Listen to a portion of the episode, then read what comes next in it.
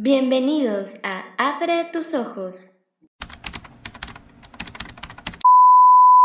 ¿Qué tal? Mi nombre es Hans Baca y estamos en una reunión más de eh, nuestro programa, de nuestra serie de sesiones que estamos haciendo junto a Luz y junto a todos ustedes que hacen posible estos espacios en los que estamos educando a la sociedad respecto a la forma en la que ven a las personas con discapacidad visual, concretamente eh, con discapacidad, perdón, concretamente de las personas con discapacidad visual.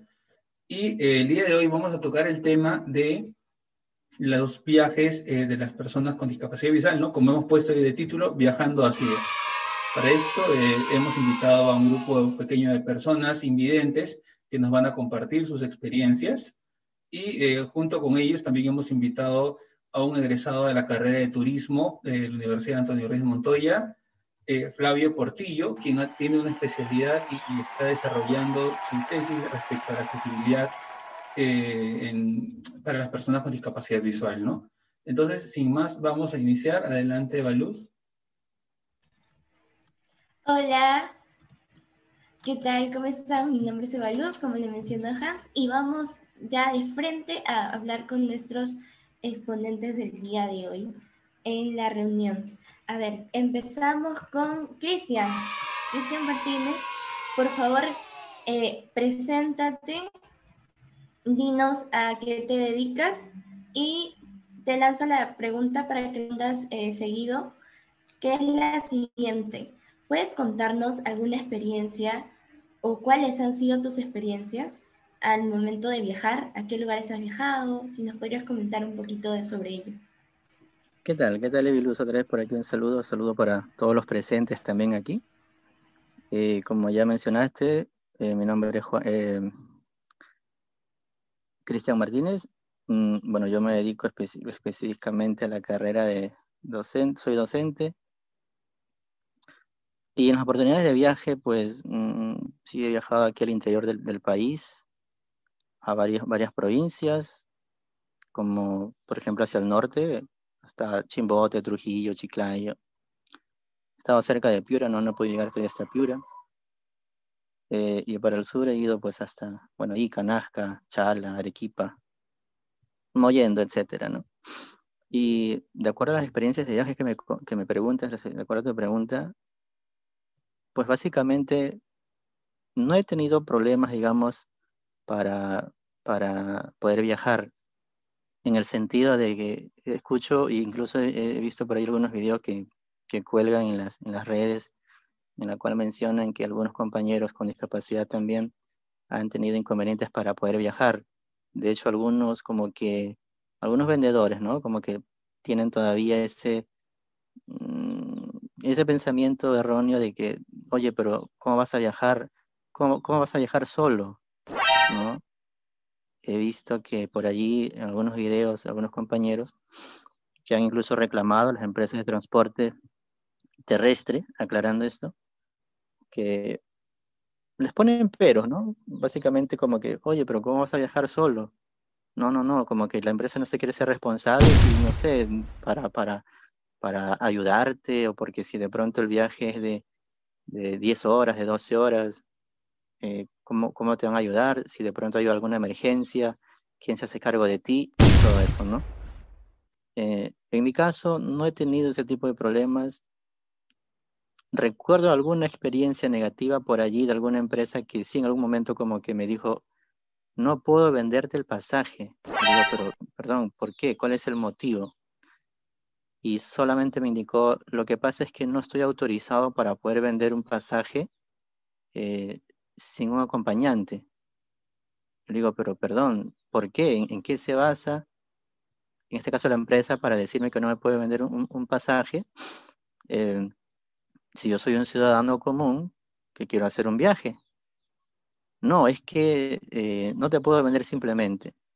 Ah, ok, perdón, disculpe. ¿Cuál es el nombre del administrador de la empresa? ¿En dónde está su oficina? Y como que en ese momento, espere un momento, voy a llamar, nada más. Y luego, ah, no, sí, señor, disculpe, joven. Este, sí, eh, no, lo que pasa es que había un pequeño inconveniente, pero, pero sí, sí, sí, sí, lo va a su pasaje. Eso es lo único. Después, cuando viajo simplemente como, como otro ciudadano, me acerco pues a la ventanilla donde está la venta de tickets del boleto y eh, pido, pido pues este, un boleto para, para la ciudad donde, a donde viajo y listo. Ah, y también hago, hago, hago aclarar que algunas empresas de transportes terrestres, eh, digamos que de alguna manera u otra cumplen con, con ese, ¿cómo llamarle? Con ese apoyo social de pronto, pese a que ha habido incidencias, y este es un tema que también lo conversábamos justo con, con alguna compañera respecto de, de, los posibles descuentos de pasajes, ¿no? Eh, que si bien es cierto, mm, cada empresa de pronto está como que, como que libre de, de, de aplicarlo no. De aplicarlo no, ¿no? Entonces, hay empresas quienes, quienes simplemente dicen, no, eh, no te voy a vender tu pasaje o, o, simplemente no, te lo vendo, pero igual, igual a costo, a, costo igual, ¿no? Entonces eso como que queda en libertad. Sí, y después no, no he tenido otro Pero para aclararlo un poquito, eh, a partir de, de em, ¿cómo se daba tu, tu, descuento? O sea, a partir del carnet con nadie, tengo entendido, ¿no? Eh, efectivamente, a, partir de, a partir de ello, ¿no? Eh, creo que cada, cada empresa de transporte tiene cierta, eh, cierta área social, por decirlo así, y, y, en alguna empresa recuerdo que, que me dicen, no, lo siento, no aplicamos aquí. Disculpe, ¿por qué en esta empresa sí aplican, por qué ustedes no? ¿Hay alguna diferencia entre una y otra? Las dos son empresas de transporte, las dos son privadas, y como que allí recién, ah, perdón, voy a hacer la consulta, ¿no? Pero si uno no lo, no, no, no, no, lo, dice, no lo manifiesta. No lo dice, no, lo reclama. Exacto, efectivamente. Por eso es bastante importante, perdón, es bastante importante. Saber qué derechos tenemos o no. Exacto, y manifestarlo, manifestarlo, que es lo principal, ¿no? Con, con palabras adecuadas para que justamente la persona quien te está vendiendo pueda entender lo que tú le quieres decir. Si en cierta ocasión recuerdo justo en esta empresa Flores, que casi es la, que yo más viajo, okay. eh, recuerdo, recuerdo esta, esta, experiencia, este, me dice, señor, este, perdón, me dice, este, sí, joven, una, una consulta, ¿usted siempre viaja en nuestra empresa? Le digo, bueno, sí, sí, mayormente viajo aquí. Y me dice, porque no he tenido la oportunidad de venderle el, el boleto a usted, porque siempre, siempre trabajo aquí me lo dijo una señorita en, en, la, en, la, agencia que está el 28 de julio. Okay. Y me dice, porque es la primera vez, así me dijo, es la primera vez que, que atiendo a un joven, en este caso usted, y que me, me está eh, eh, preguntando y, y, solicitando a la vez de una forma respetuosa y eh, de buena manera, ¿no? Que, que, si es que aplica este, el, este descuento no, ya que sí he tenido oportunidad de, de vender el pasaje a otros, a otros otras personas con discapacidad, sí, discapacidad visual así como usted, pero lamentablemente vienen y me dicen, no, no, no, no, vete mi pasaje, es mi derecho. Yo incluso quiero viajar, quiero viajar gratis. ¿Por qué me cobran? Incluso, incluso hasta llegan, hasta llegan a, a, exigirle de una manera un poquito irrespetuosa, ¿no? Entonces creo que por eso también hay maneras. Y también Exacto, hay han, formas. viajado, uh -huh. han viajado este, en estado etílico. Ah, bueno, bueno. entonces eso como que, como que a veces por uno, dos, tres, a veces como que por allí también va la, la, la, la, La vendedor o claro. la situación y que claro, que a veces te ponen las trabas porque ya a todos como que quieren envolver a todos en un solo saco, ¿no? Entonces Y eso también hago, hago, sí, hago llamado de pronto a, a- a todos los compañeros quienes están escuchando el, el- la, el video, la, la grabación, que, que siempre hay que poder expresarse de buenas maneras, ¿no? Si de pronto ya hay una, hay una especie de que no, no quiero, no quiero venderte el viaje porque simplemente no se me da la gana, allí sí, perdón, disculpe, ¿por qué no me quiere vender el viaje? Soy un ciudadano, tengo derecho a viajar, voy a pagar mi pasaje por último, ¿cuál es el problema? Pero reclamarlo con, con, como se debe de hacer, pues, ¿no? De una forma respetuosa, amable y todo eso. Ujú, claro.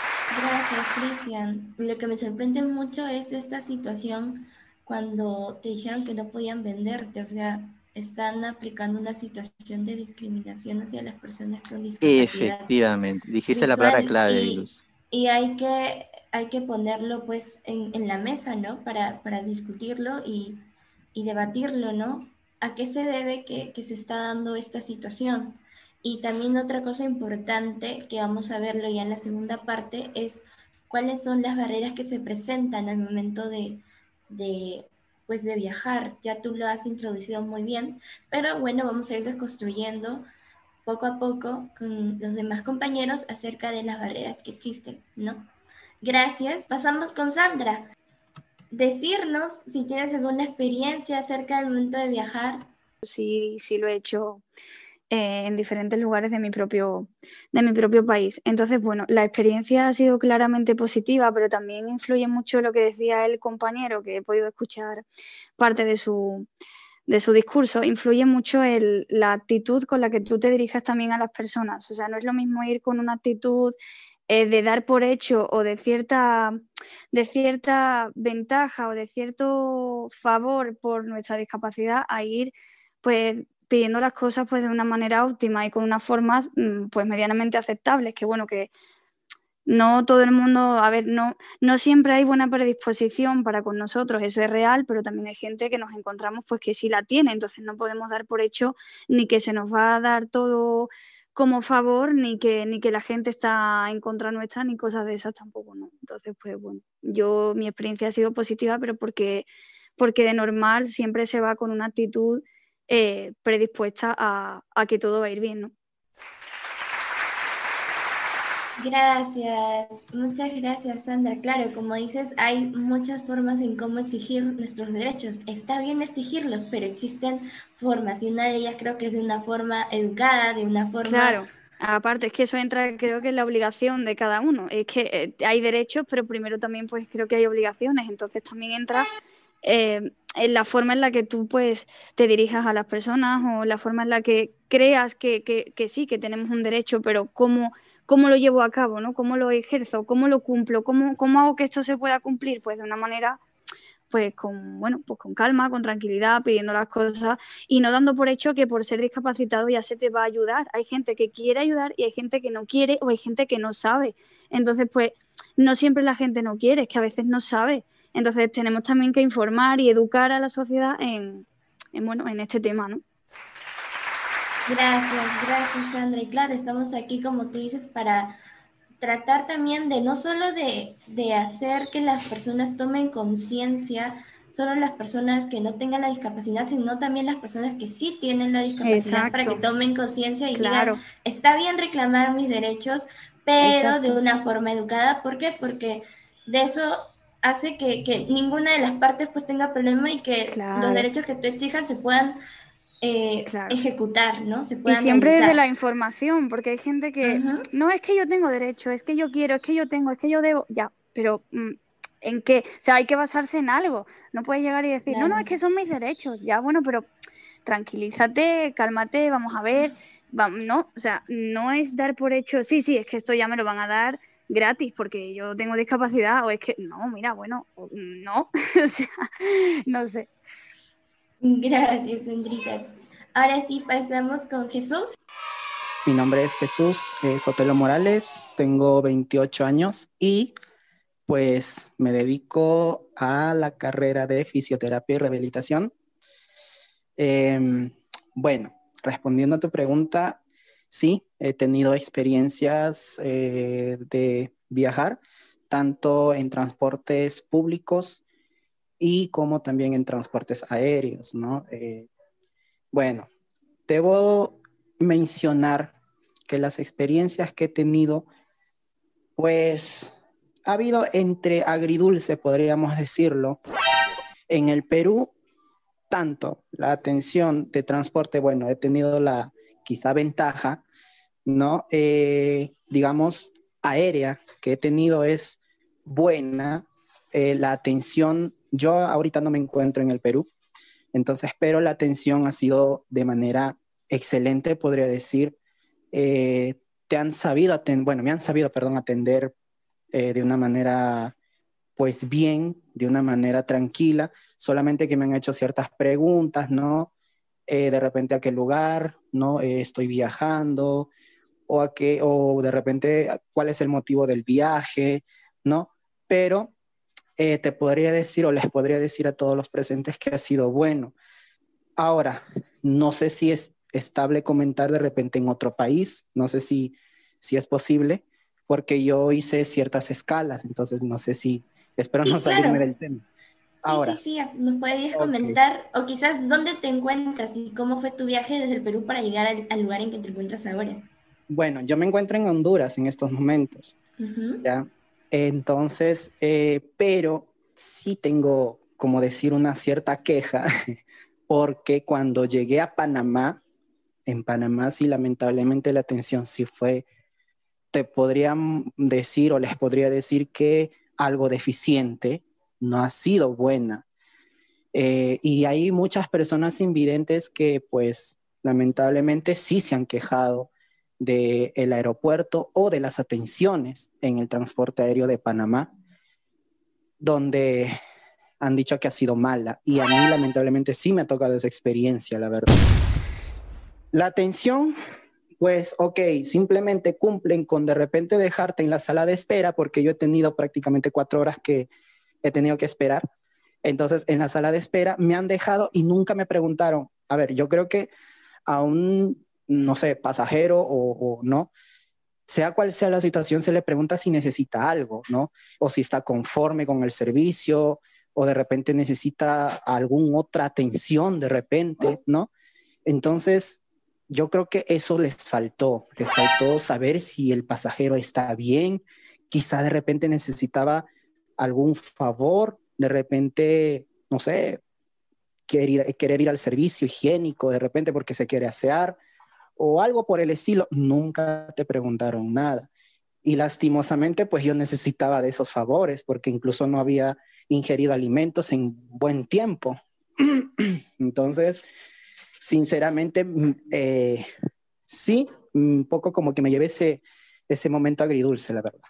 Entonces, eh, yo creo que eso también es un tema hablar de repente que si el, yo entiendo que de repente las personas que eh, a veces comúnmente, ¿no? Viajan, pues eh, tienen que saber los, los, a los, o sea, los que están en, en el apoyo, si necesitan o no necesitan algo, ¿no? Si están bien o no están bien, si quieren o no algún favor.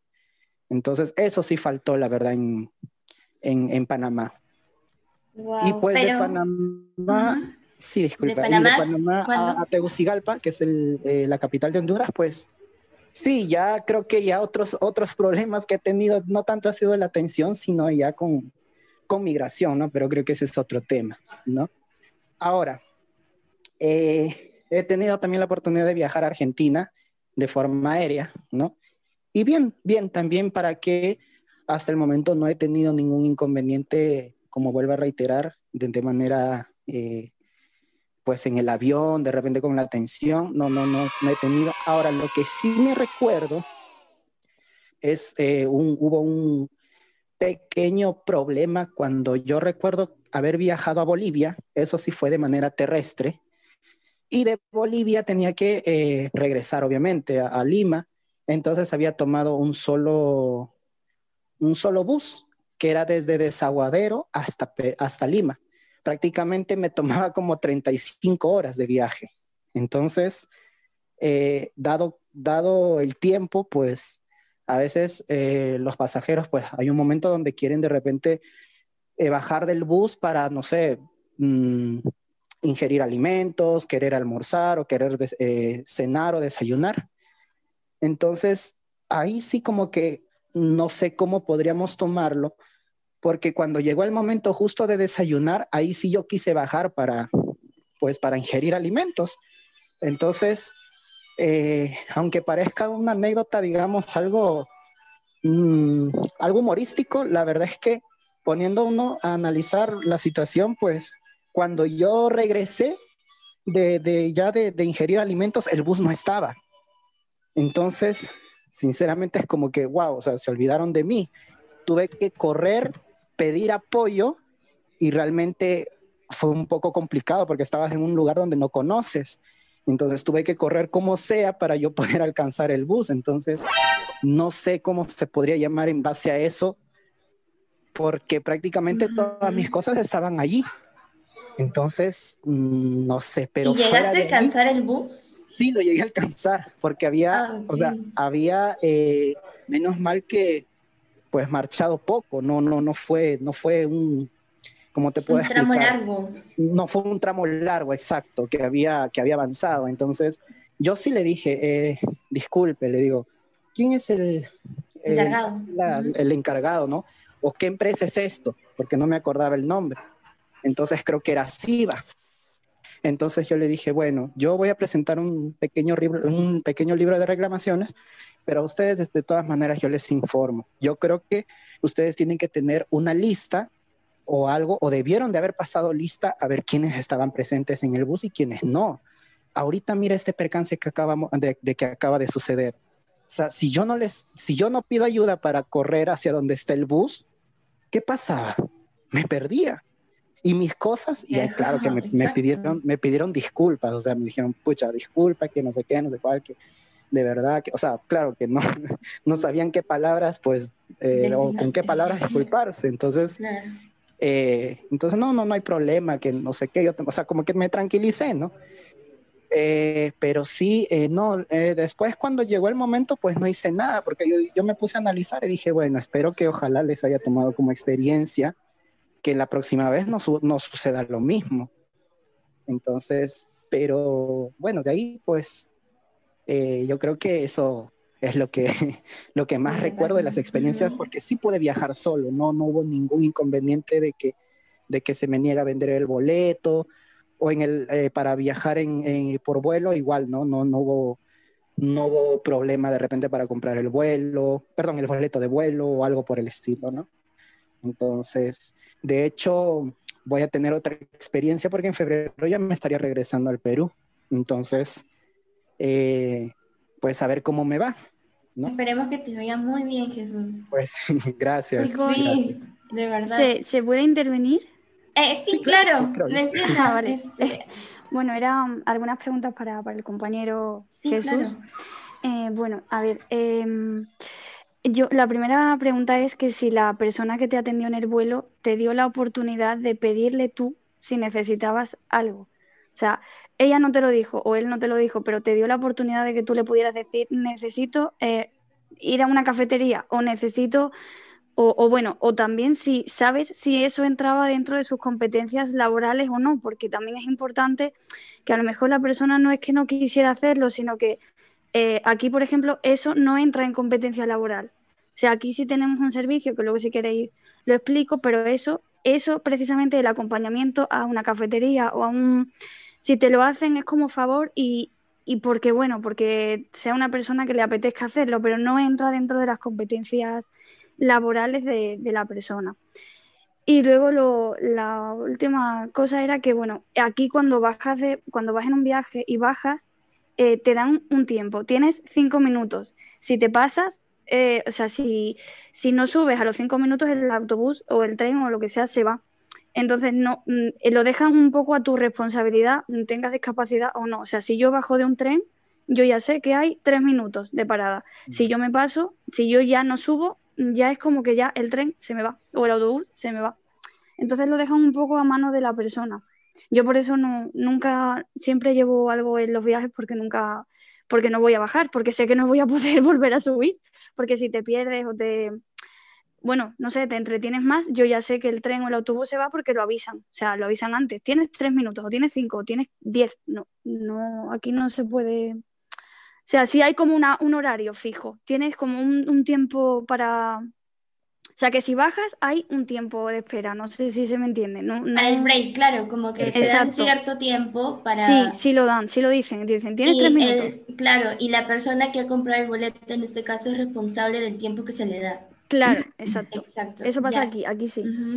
Aquí ¿Qué no. nos podrías decir al respecto, Jesús? Eh, bueno, ante todo, eh, mucho gusto, Sandra. Eh, Igual. Un placer.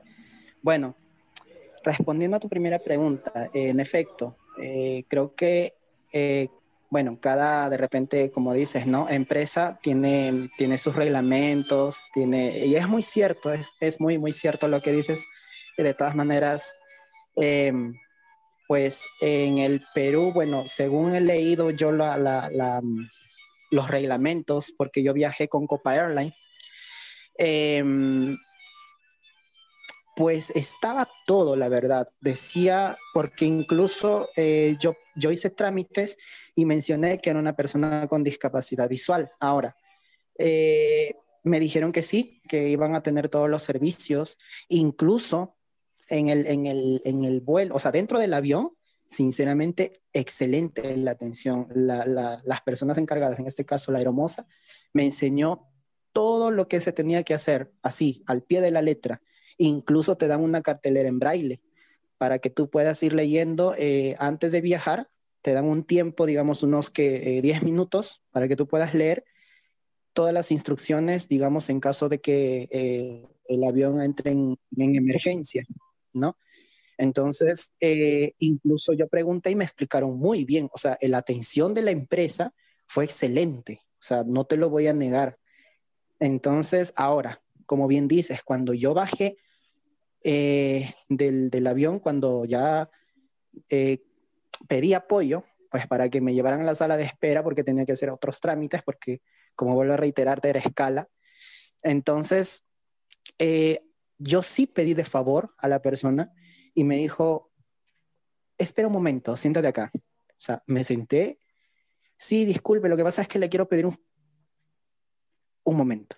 Espérate, espérame acá. O sea, chao, no pasó nada, no regresó. Ah, no, sí, regresó, o sea, regresó media hora, no miento, una hora después regresó para pedirme el boleto, porque eh, sí necesitaba el boleto. Entonces, cuando le entregué el, cuando le entregué el boleto, perdón, le volví a pedir, disculpe, le digo, un favorcito, le digo, amigo, un momento, y se fue.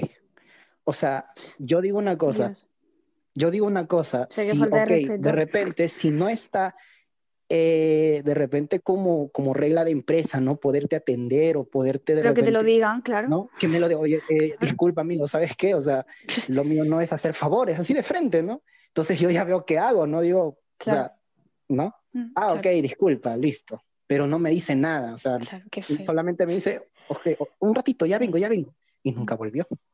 o sea, entonces... Fatal. Ese es, ese es eso es un, un detalle muy, muy, muy no, no, eh, fatal. Aclarar, un, muy buen punto aclarar. Entonces, ahora, eh, como tu segunda pregunta, eh, efectivamente yo no tenía conocimiento, digamos, del tiempo estimado que tenía para, digamos, en el bus, ¿no? para, para darme, digamos, a, de repente ingerir alimentos o que si quería ir al, servicio higiénico, asearme o algo por el estilo, no. Claro que de repente si hubiera tenido o, me hubiera, o, el conductor hubiera dicho, mira, eh, ¿saben qué? Eh, les damos 10 minutos, a ver, bajen, bajen, solo tienen 10 minutos. Claro, que yo hubiera contabilizado, de repente no hubiera bajado, ¿no? Como, como bien lo mencionas, ¿no? Entonces, no, lamentablemente sí, eso fue como que una falta de información, porque ahora cuando yo subí, me acuerdo que eh, mi, mi, papá, porque él fue quien me acompañó, eh, preguntó y él incluso me dijo, hijo, eh, aquí van a ser varios pares, o sea, van a, van a varias paradas, perdón, van a ser varias paradas por si de repente alguien quiere ir al servicio o alguien quiere de repente ingerir alimentos, porque eso no, el, el, la empresa del bus no te lo da. Entonces, ah, bueno, no hay problema. Entonces, incluso me acuerdo, lo que sí recuerdo fue que dije, ¿y tienen un tiempo estimado? Entonces, según mi papá me dijo que era una hora. ¿Una hora para todo? ¿O cómo es? No, me dice. Si prácticamente todos están ahí, el carro va a ir. Ahora, si falta uno, te esperan una hora. Por lo general, es una hora. Ya sea para tomar desayuno, para almorzar o para cenar una hora. Ah, bueno. Ahora, si una persona solo quiere ir al baño, ¿no? Eh, tomándolo así, al servicio higiénico, pues no hay problema. En servicio higiénico de repente te demoras unos que X cantidad de tiempo, pero el conductor ve que la persona aborda el carro de nuevo, el bus de nuevo. Entonces, pero en este caso no. O sea, en este caso, supuestamente si dicen que, bajen las personas que quieren de repente desayunar o alguna cosa, pues una hora. Y yo me demoré como 20 minutos o 25 minutos. Entonces... O sea, no respetaron el no tiempo respetaron estimado. quizá el tiempo estimado, exacto. Exacto. Entonces, eh, eso, ¿no? No sé si, no sé si Creo que de ya respondimos exacto las preguntas de Sandra. Más bien, muchas gracias, Sandra, por Más las preguntas. preguntas. Sí. Sí, muchas gracias a ti también, Jesús. Y ya creo que nos vamos por la segunda pregunta y para ello nos va a ayudar Hans. No sé si estás ahí, por favor. Sí, aquí estoy. Antes de ir a la segunda pregunta, eh, vamos a cerrar la primera y de- es, en realidad es una transición, ¿no? De la primera a la segunda, un punto medio, con la intervención de Flavio, Flavio Portillo, quien está aquí acompañándonos, seguramente ha escuchado todo lo que se ha mencionado y nos dará sus puntos de vista al respecto, pero lo más importante, lo que le pediría ahora es que nos comente cómo es que él se inclina por esta rama del turismo para poder anexar ambas partes, ¿no? Adelante, Flavio.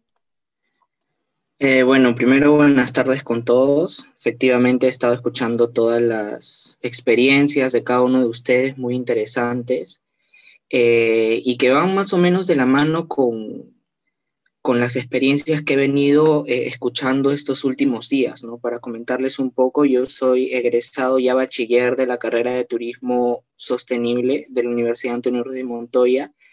Actualmente me encuentro haciendo mi tesis de pregrado que tiene como título eh, Diseño de un producto turístico para personas con discapacidad visual en el complejo arqueológico Mateo Salado. Eh, el complejo arqueológico Mateo Salado eh, es, un, es una agrupación de ruinas o de huacas que se encuentra en el distrito de Pueblo Libre en Lima. Realmente es, es muy impresionante la experiencia que se puede tener en este lugar y si en algún momento tienen la oportunidad de visitar Lima, eh, es un lugar que se los recomiendo bastante. Y bueno, les decía que efectivamente las experiencias que ustedes cuentan van de la mano con, con las experiencias que he estado escuchando de otras personas también con discapacidad visual estos últimos días, porque he estado haciendo entrevistas eh, a profundidad a personas que han tenido experiencias viajando y sobre todo visitando eh, lugares turísticos culturales, ya sean museos o complejos arqueológicos, y más o menos eh, van de la mano con todo lo que me han venido comentando. Yo quisiera hacer hincapié acá en, en algo muy importante que, que quizás muchas veces eh, se sobreentiende o quizás no se considera, y es que se debe tener en cuenta siempre que la actividad turística es una actividad que es transversal y los, eh, digamos, los casos o las experiencias que ustedes están comentando no me permiten mentir. ¿Por qué? Por ejemplo, en el caso que comenta el amigo José Sotelo, ¿no? Como sabemos, él básicamente su experiencia ha sido en aviones, en buses, eh, pero sabemos, por ejemplo, que la entidad estatal que se encarga del tema del transporte es el Ministerio de Transporte y Comunicaciones. No necesariamente es el Ministerio de Turismo. Eh, para poner un ejemplo. Otro ejemplo, eh, por ejemplo, cuando me voy o, un turista con discapacidad visual se va a comer algo a un restaurante, digamos, la gestión de ese restaurante va a tener como principal entidad regulatoria el Ministerio de Salud, la entidad de Digesa, que es la que se encarga, digamos, de que todos los productos o todos los, los platillos que vende este restaurante se encuentren en, en perfecto estado. Entonces, esto quiere decir que la actividad turística constantemente está actuando con otras entidades o con otras actividades que están reguladas por otras entidades estatales. Esto quiere decir que si no hay un trabajo transversal, articulado y sobre todo armonioso, probablemente se tenga es, este tipo de experiencias, no tanto para turistas o viajeros que sí ven como para viajeros que no ven. Y sobre todo tomando en cuenta viajeros con discapacidad visual que digamos, necesitan eh, ciertas características dentro de sus viajes para que su experiencia pueda ser más satisfactoria. Y con eso también quiero pasar al segundo punto, ¿no? Eh, sí, si bien es cierto, eh, dentro del turismo, por ejemplo, bueno, Sandra no me dejará mentir que en España el tema de la accesibilidad está mucho mucho más avanzado. De, ellos, de, hecho, ellos tienen una red europea de turismo accesible que viene trabajando hace muchos años eh, en temas de accesibilidad en turismo. Acá en Latinoamérica es relativamente nuevo, ¿no? Eh, podría, podría, digamos, eh, hablarse a partir de 2016, donde México y Argentina, por ejemplo, recién crean sus redes de accesibilidad. Perú todavía no cuenta con una red de accesibilidad. Eh, eh, la primera experiencia que tenemos en Perú con respecto a turismo accesible viene el 2000, 2001, con un proyecto que en el 2002 se, se canceló totalmente porque, digamos, PROMPERÚ, que era la entidad estatal que lo, que lo gestionaba, eh, dijo que eh, promover turismo accesible o ejecutar proyectos de turismo accesible no era parte de su competencia, que ellos se encargaban simplemente de la promoción del país y que esto debería pasar al, al viceministerio de turismo. El viceministerio de turismo leyó el proyecto y dijo que no tenía, eh, digamos, las suficientes herramientas para poder ejecutarlo. Entonces, esa básicamente es nuestra, nuestra experiencia. Bueno, la ley dice otra cosa, en la ley tenemos un programa de turismo social que, digamos, reglamenta todo, pero bueno, como sabemos, una cosa es la ley y otra cosa son los hechos o, cómo esa ley se ejecuta, ¿no? Y tocaba esto porque eh, para mí es importante que antes de hablar de un turismo accesible, debemos mirar si otros ámbitos muchos más fundamentales de la vida de cualquier persona son accesibles antes que el turismo. Por ejemplo, si nos enfocamos en Lima metropolitana, quizás para una persona con discapacidad visual, mm, desplazarse dentro del distrito de Miraflores, por ejemplo, eh, va a ser muy fácil porque es un distrito, digamos, que tiene un trabajo de mayor nivel en cuanto a accesibilidad, o, distritos quizás como San Isidro o Barranco, pero si nos trasladamos a otros distritos, quizás la historia cambie un poco. Eh, me refiero eh, a que si la vida en sí, si la ciudad en sí, la infraestructura de la ciudad en sí, de nuestras ciudades, de nuestras comunidades, de nuestros sistemas de transporte, de nuestros restaurantes, de nuestros museos, nuestros complejos arqueológicos, no están o no son accesibles porque tienen que ser accesibles, entonces pensar en un turismo accesible parecería una realidad mucho más lejana, ¿no? Creo que hay, hay que, digamos, hay que pensar primero en el enfoque de accesibilidad en aspectos mucho más fundamentales de la vida de cualquier ser humano, eh, para luego recién hablar de un turismo accesible, ¿no?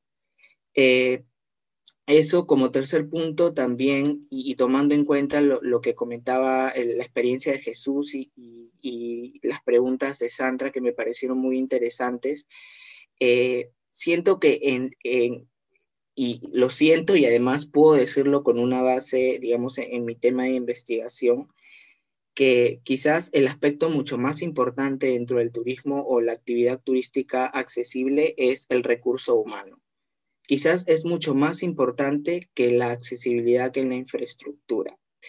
Y sí, es verdad, hay muchas empresas que, digamos, eh, estipulan las competencias de sus empleados o sus, trabajadores y dentro de, de, estas competencias no está el hecho de, por ejemplo, asistir a una persona con discapacidad visual, a una persona con movilidad reducida. Y es precisamente en esto donde se debería trabajar.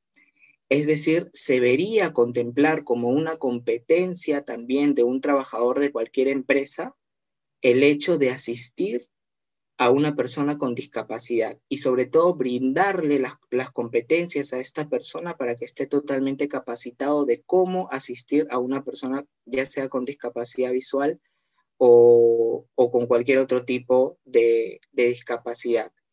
Eh, porque siento que de esta manera eh, sería una manera realmente factible y, digamos, eficaz de poder generar conciencia en personas que quizás eh, no tienen mucho conocimiento de lo que implica eh, tener cierta, cierta discapacidad, ¿no?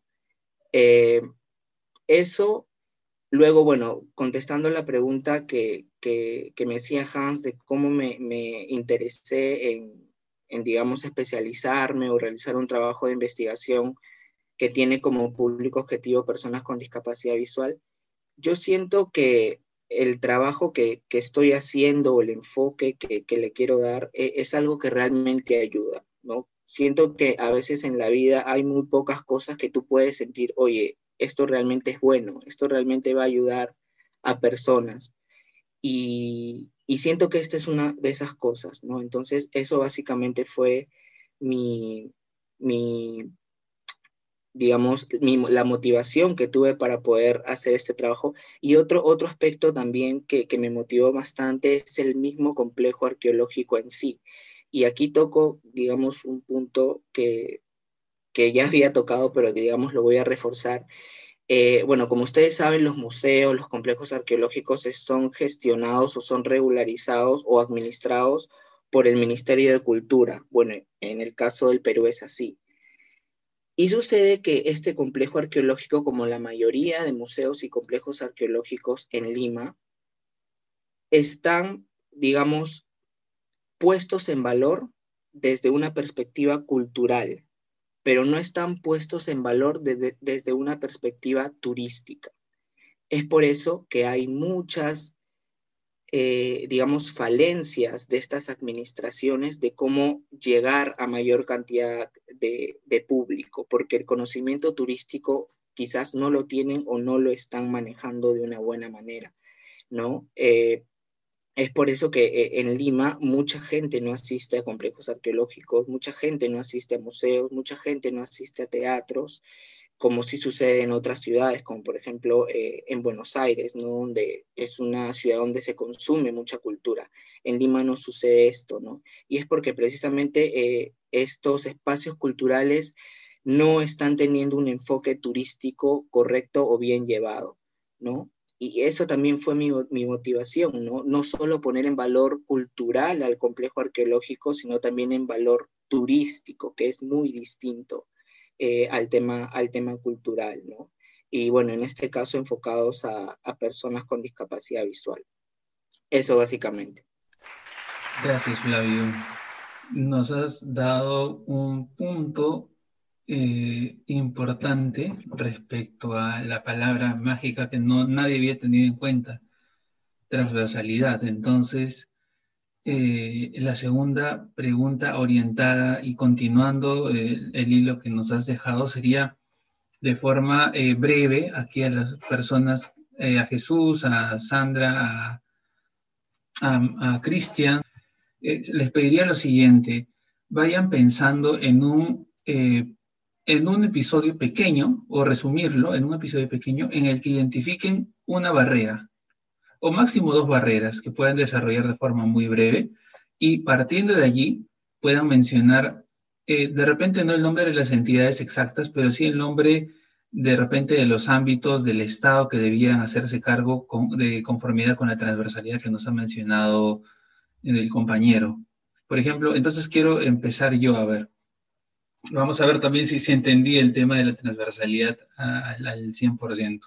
Entonces, en lo que ustedes van pensando en uno de esos casos para, para aplicar el, el, término de transversalidad y poder identificar una o dos eh, barreras de accesibilidad al momento de, viajar y, si se pudiera en temas culturales mejor, en un centro arqueológico, en un museo mejor, pero si no, cualquier viaje, eh, pues lo van pensando, ¿no? El orden va a ser eh, Jesús, Sandra y Martínez, o pues si se les irá preguntando quién está listo. Entonces, a ver, les comento yo.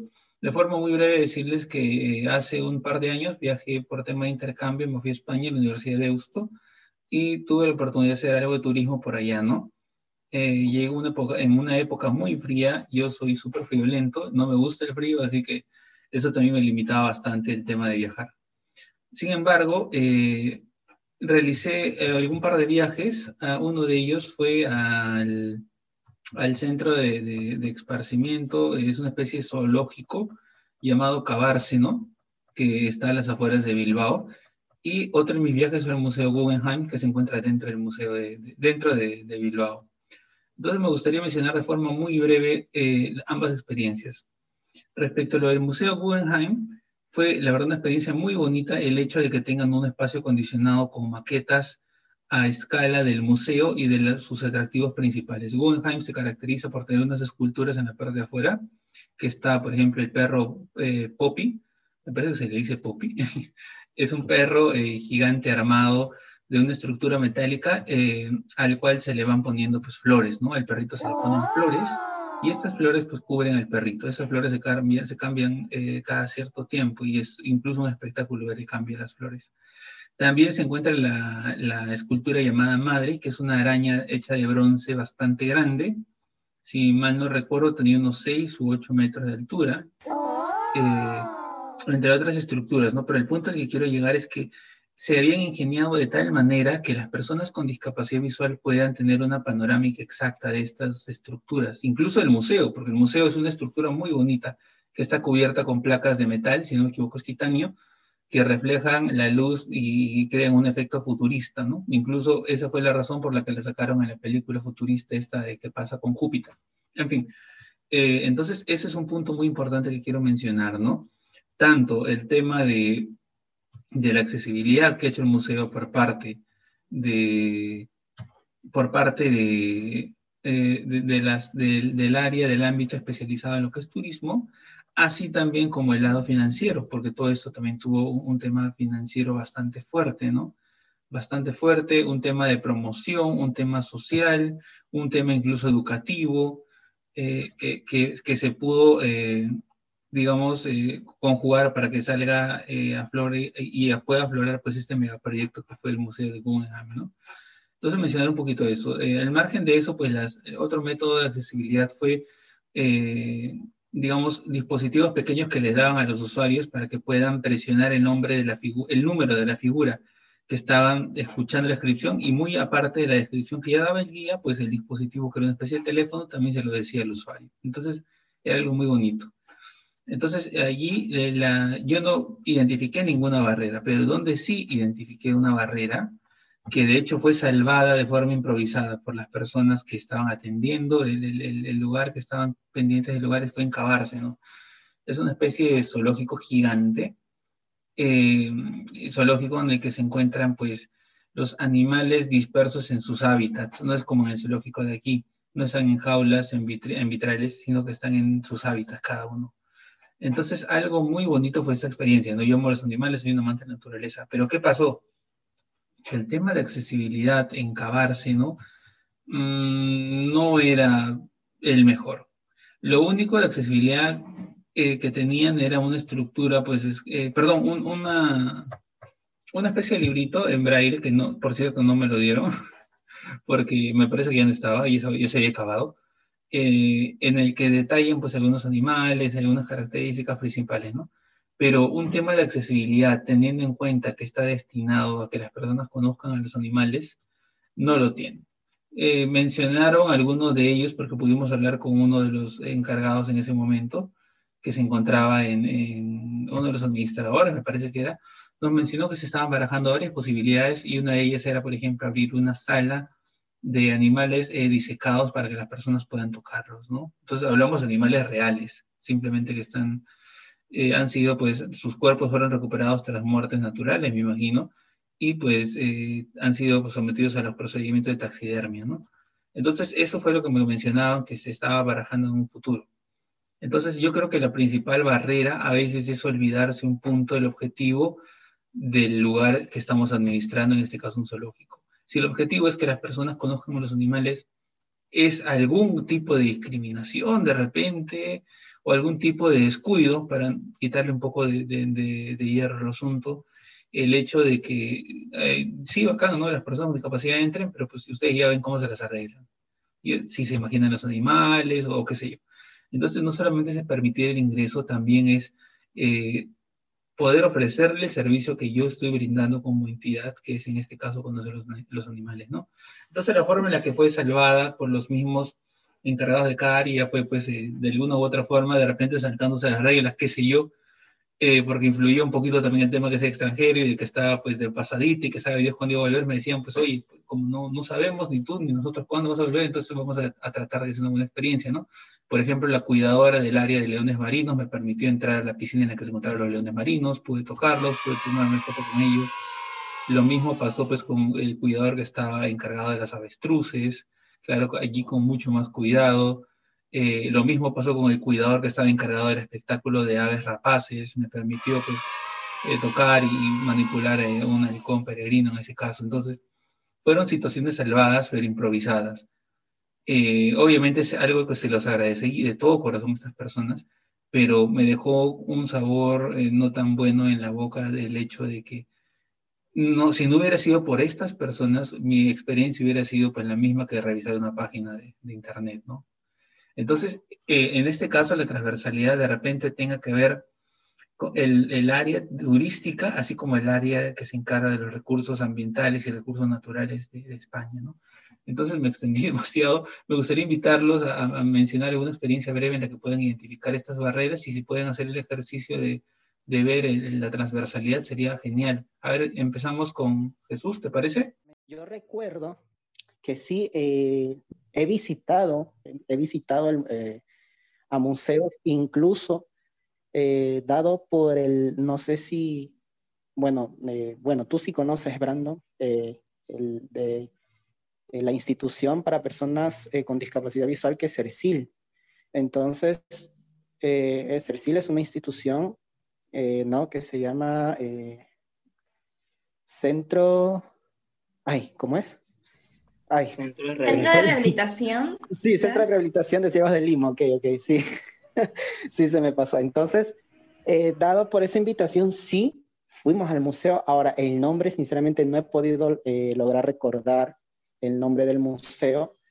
Entonces, ahora, como, como experiencia te puedo o les puedo mencionar que sí ha sido, mm, no sé si decirlo mala, o a ver, es que pasa lo siguiente, cuando tú vas a un museo, eh, ¿qué pasa? O sea, la, persona encargada te va exponiendo, ¿no? Lo que, lo que estás, por ejemplo, visitando, ¿no? Más o menos te cuenta su historia, esto es así, esto es así, ¿no? Te comenta más o menos de qué se trata.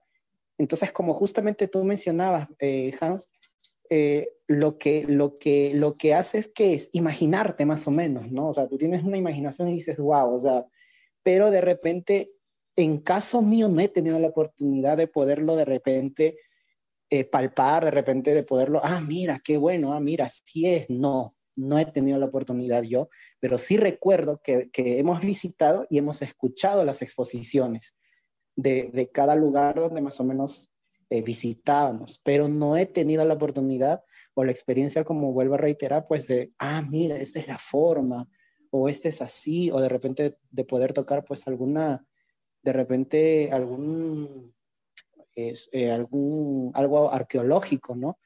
Entonces, no, no he tenido esa oportunidad. Ahora, yo también he visitado, digamos, lugares, eh, digamos, como desde zoológicos, ¿no? Digamos, el Parque de las Leyendas, que es un lugar muy, muy, muy, muy conocido.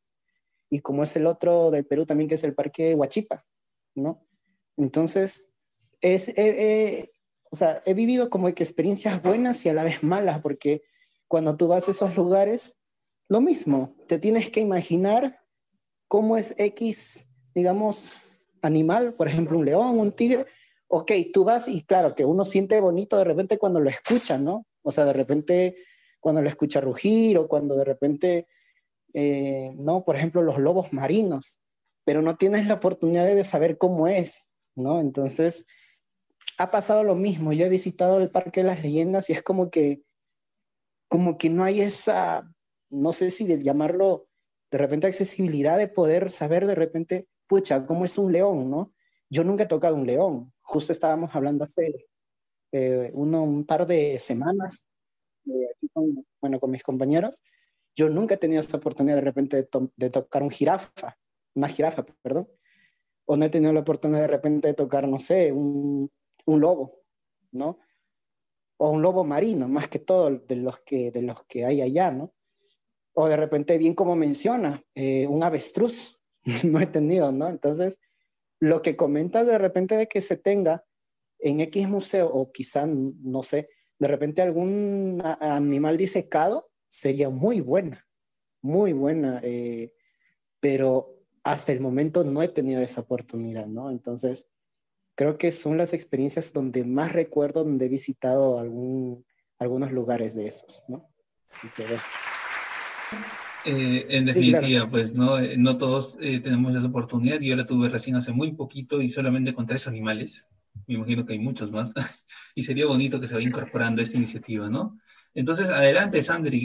la misma pregunta para ti, algo breve, porque ya nos estaba dando un poquito el tiempo, breve respecto a alguna experiencia que hayas tenido y qué barrera pudiste identificar, ¿no? Y cuál sería una crítica súper mm, puntual. A ver, yo estuve en Barcelona en el no sé si se llama el Museo del Chocolate, o es que el nombre técnico no lo sé, me perdonáis, ¿vale? Son vitrinas donde hay diferentes em, exposiciones de figuras en chocolate, ya sean, bueno, monumentos, ya sean personajes eh, de ficción, ya sean... Sí, lo mismo. Bueno, pero, ¿Cómo? Sí, ya, pero todo está hecho en chocolate, todo, o sea, todo está hecho de chocolate, ya sea un monumento, un personaje, un, lo que sea en chocolate. Entonces, claro, son vitrinas que ahí evidentemente yo ya, yo ya sé, yo ya supe cuando iba que no iba a poder tocar porque no, porque no te van a abrir la vitrina para que toques, porque, a ver, el chocolate está duro, las figuras son enormes, ¿vale? Son, al final sí nos dejaron, pero bueno, eso ahora va. Son enormes, está todo hecho ya, eso está muy duro, ya no se va a romper, no le va a pasar nada, pero claro, yo entiendo pues que no van a abrir la vitrina para que vayas tocando uno a uno. A ver, lo puedo entender, pero también es verdad que te, te aburres, te aburres porque eh, lo único que hicimos básicamente fue probar el chocolate con el que se hacen esas figuras que son enormes, es que son muy grandes. Entonces, claro, mm, al final luego nos dejaron tocar un poco a Mini, pero porque, claro, porque éramos todos ciegos y vieron pues que, realmente la... Eh, era una excursión, ¿vale? Entonces no estaba teniendo eh, el efecto que debería porque estábamos todos, pues, mm, a ver, pues que no, que estábamos aburridos porque no estábamos haciendo nada, estamos andando, sí, nos, estamos, nos estaban explicando, aquí está tal, aquí está cual, aquí está, pero no, tú, mm, o sea, no te imaginas eh, la Torre Eiffel hecha en chocolate, o no te imaginas, bueno, ni siquiera, eh, yo en ese momento no me lo imaginaba ni siquiera como era eh, de, normal, ¿no? Sin, luego ya pues en otros museos sí que te dan unas maquetas para que toques pues eso, la Torre Eiffel, el, no, el Empire State, o sea, te dan como para que toques, pero eso ya es en otro tipo de sitios. En este no, no te dejaban tocar la figura como tal de chocolate porque bueno, porque no te dejaban. Entonces, pues bueno, sí que es verdad que fue un poco, a ver, yo lo entendí porque también es lo que yo pensaba, ¿no? Hay que crear al final la necesidad. Yo ya iba predispuesta a que no iba a poder tocar y eso me parece triste. Porque si vas a un sitio es para, a ver, pues para, para poder ver y para poder, si vas a un viaje o inviertes tu tiempo de ocio en el turismo y tal, pues se supone que es para poder ver. Entonces, ir predispuesto a que no lo vas a ver, pues ya es como, ya es como un poco eh, discriminatorio pues hacia uno mismo, ¿no? Decir, vale, voy a ir, mm, que me van a explicar, pero yo no voy a poder ver a mi manera nada, porque no se puede tocar. Entonces, esto que comentaba Hans del, del zoológico, yo sí lo he lo he experimentado y es una sensación, pues, mm, da impotencia porque dices, jolín, es lo que comentaba el compañero Jesús, yo tampoco he tocado nunca un león, ni un tigre, ni una... para mí son nombres. Los identifico con juguetes, porque tú ves una jirafa y dices, vale, una jirafa de juguete, un león de juguete, un tigre de juguete, pero eso no es un animal real, es un juguete que, bueno, que tendrá todos los detalles posibles, pero no es un animal. Entonces, pues sí es verdad que, que hay cosas que son nombres, como el color, que es un nombre para mí que nunca he visto, pues un color es un nombre, pues un león, pues es otro nombre. Que sí, que sé que es un animal, pero no le pongo pelaje, no le pongo textura, no le pongo tacto, no le pongo olor, porque no, no nunca he tenido la oportunidad pues, de estar cerca de, de uno. También es comprensible, porque no te vas a meter en en su territorio, puesto que es peligroso, pero es verdad que hay cosas que se podían arreglar, pues creando la necesidad también. Yo creo que nosotros tenemos voz y tenemos que, que darnos a, conocer, porque, porque sí es verdad que somos muchos, las personas con cualquier tipo de discapacidad, pero por desgracia o por suerte, más bien, somos minoría. Entonces, pues también tenemos que dar a conocer cuáles son nuestras necesidades y qué solución pondríamos a, las diferentes necesidades que tengamos. Porque también es importante dar solución, no es solo, es que necesito, bueno, vale, pero necesitas, pero ¿cómo, ¿qué, solución darías o qué, no sé, mm, también hay que aportar eh, un punto de vista, ¿no? No puedes decir necesito tal y necesito cual, pero mm, lo dejo en manos de los demás, ¿no? Yo necesito esto, pero también te doy esta sugerencia por si te pudiera servir, ¿no? Entonces, bueno, básicamente es eso.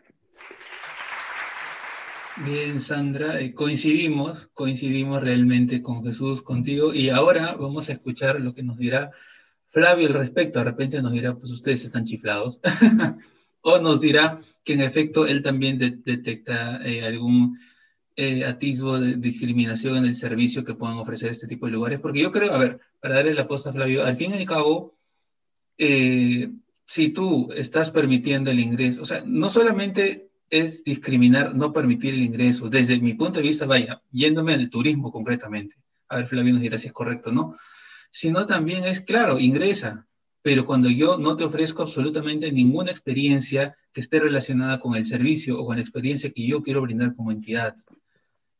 Es, para mí es una especie de, discriminación de repente, eh, no sé, difuminada, como, quiera, como querramos llamarlo, ¿no? A ver, Flavio, si nos comentas algo al respecto? ¿Cómo, cómo percibes tú esto que hemos mencionado ahora último? Eh, sí. Quizás hablar o, catalogar estos, estos eh, digamos, estas actitudes o este, esta forma de, actuar de ciertos lugares como discriminatorios, eh, quizás no me atrevería a hacerlo porque yo no he vivido la, experiencia y siento que para poder emitir una opinión, digamos, con respecto a yo creo que es así o, siento que es así, siento que es fundamental de una u otra manera tener una experiencia mucho más cercana con eso, ¿no? Eh, pero por otro lado, sí estoy totalmente de acuerdo con lo que mencionan que en muchos lugares no, no, te ofrecen todas las facilidades de accesibilidad para poder eh, tú desplazarte de manera autónoma, que es precisamente lo que la accesibilidad apunta, ¿no? A que el usuario con discapacidad pueda desplazarse de manera autónoma por, por ese lugar, por esa, por esa infraestructura, ¿no? Y es, eh, y es ahí donde quiero hacer hincapié en lo que venía mencionando, ¿no? Eh, yo siento, y bueno, no es que solo sienta, sino que por, por digamos, por ley, y tú, Hans, no, no me dejarás eh, mentir ahí, todos los lugares deberían cumplir con un criterio aceptable de accesibilidad, sean turísticos o no sean turísticos, ¿no? Eh, ¿Por qué? Porque se parte de la premisa que las, las personas con discapacidad visual o cualquier otro tipo de discapacidad también son ciudadanos que eventualmente, pueden hacer uso de estos espacios, ¿no? Entonces, creo que si ponemos, en este caso, si detectamos que un lugar tiene afluencia turística y que potencialmente podría tener también afluencia turística de personas con discapacidad, y recién viendo esto lo ponemos en, digamos, lo hacemos accesible, siento que se estaría cayendo en este error que siempre se cae, ¿no? Que es actuar eh, por demanda o actuar eh, no por los criterios que se deberían actuar, ¿no es cierto? Entonces, eh, eso por un lado, siento que todos estos lugares deberían ser accesibles más allá de si, si están puestos en valor turístico o no pero sí siento que al estar puestos en valor turístico le, les da de alguna u otra manera una mayor responsabilidad con sus, con sus visitantes para poder, digamos, eh, eh, adoptar todas estas características tanto en el recurso humano como, como en la infraestructura, ¿no? Por otro lado, Sandra también mencionaba algo muy, muy importante que es eh, el empoderamiento que tiene y que debe tener el cliente actualmente, sea un cliente con discapacidad visual o un cliente eh, sin discapacidad o con algún otro tipo de discapacidad.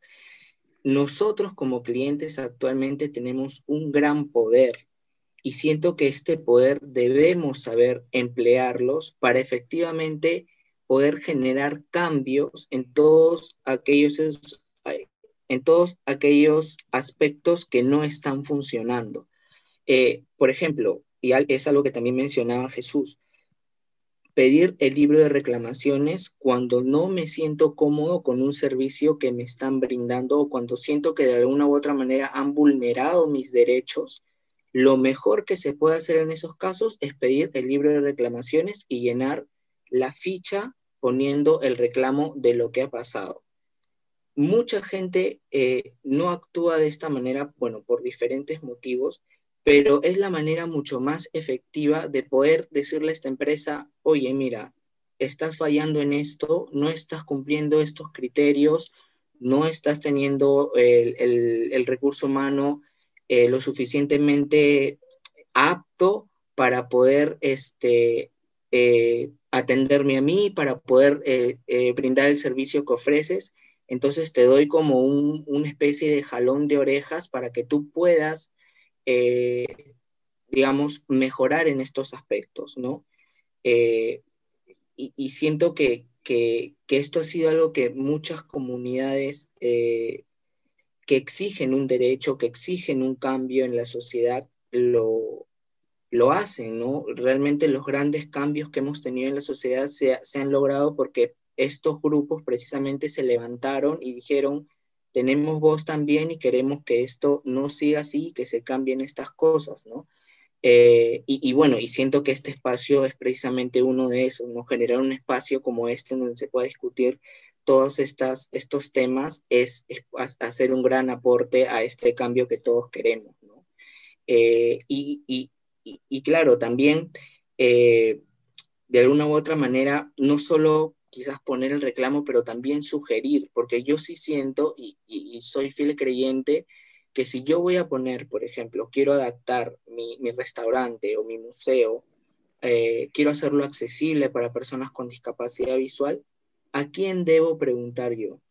Debo preguntar, obviamente, a los protagonistas de la historia, por decirlo así, que son las personas con discapacidad visual, porque ellos tienen la respuesta a la pregunta que yo tengo, que es, cómo hago de mi lugar un, producto eh, accesible o cómo lo hago accesible para personas con discapacidad visual. Eh, y de esta manera poder generar este, este, este trabajo conjunto entre, digamos, un gestor cultural y una persona con discapacidad visual que está demandando cambios en estos espacios, en estos espacios culturales, ¿no?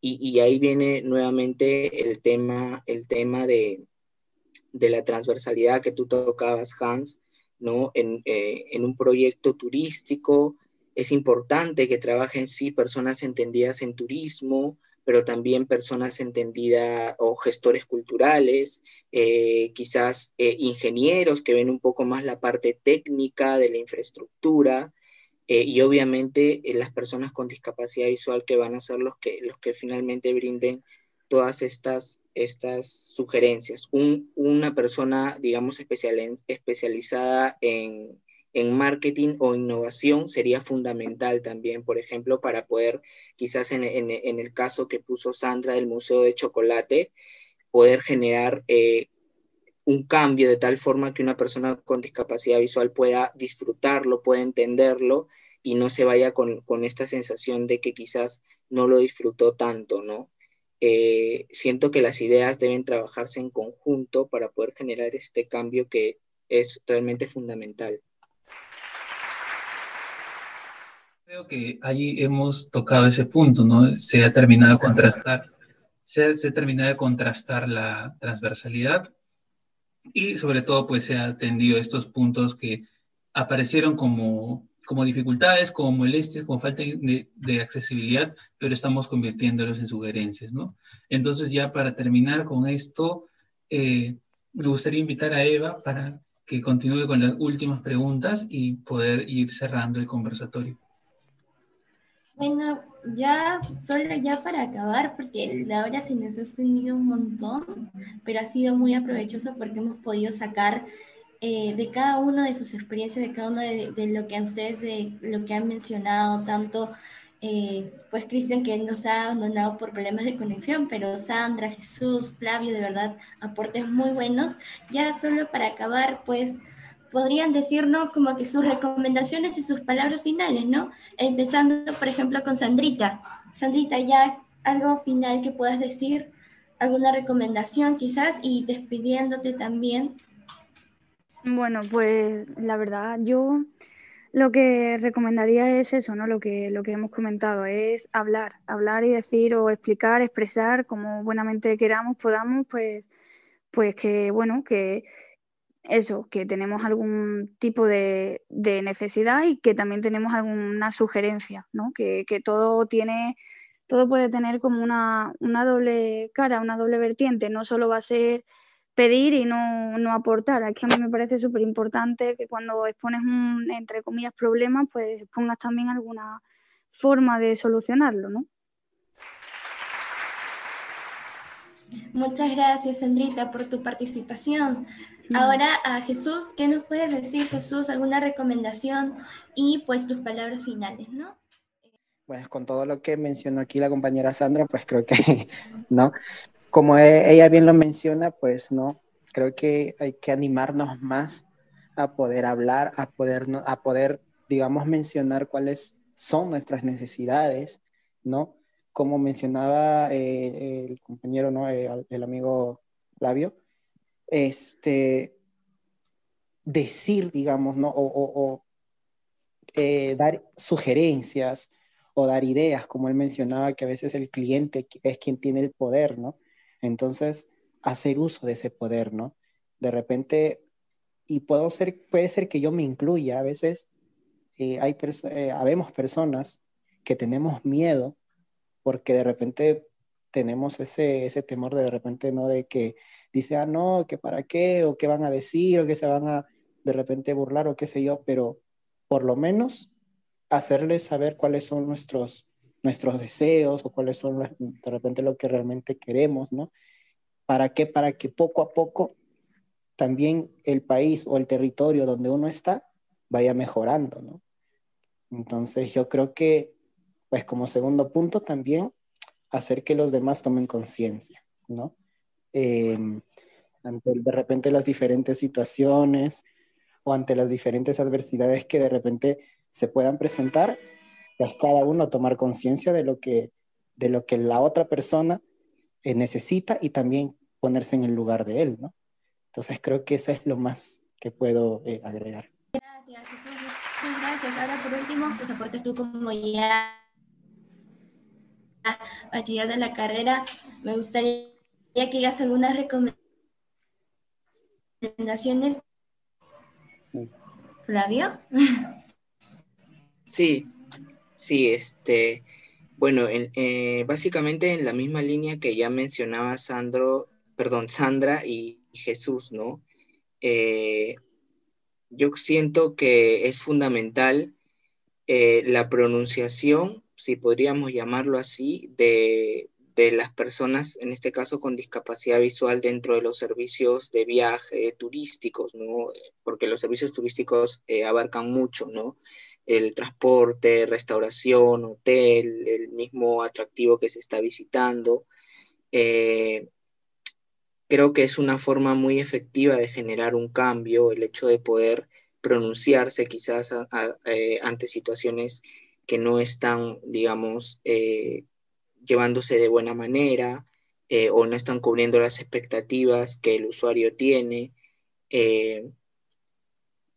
eso básicamente, eh, eh, el hecho de poder, siento que la conciencia debe generarse desde, desde ambas partes, ¿no? Tanto de, quizás las personas que sí pueden ver y que quizás no son conscientes de que una persona invidente tiene ciertas, eh, ciertos requerimientos y también de, desde el otro lado, ¿no? Desde el otro lado de, de quizás ser conscientes que que por el mismo hecho de que esa persona desconoce o es ignorante en ciertas características de una persona con discapacidad visual, quizás se puede hacer una posible respuesta a su accionar poco accesible o al hecho de que no considere ciertos criterios, ¿no? Eh, pero los grandes cambios se generan así, ¿no? Hablando de eso, eh, generando conciencia, eh, manifestándose, eh, alzando la voz cuando, cuando, cuando, cuando es necesario.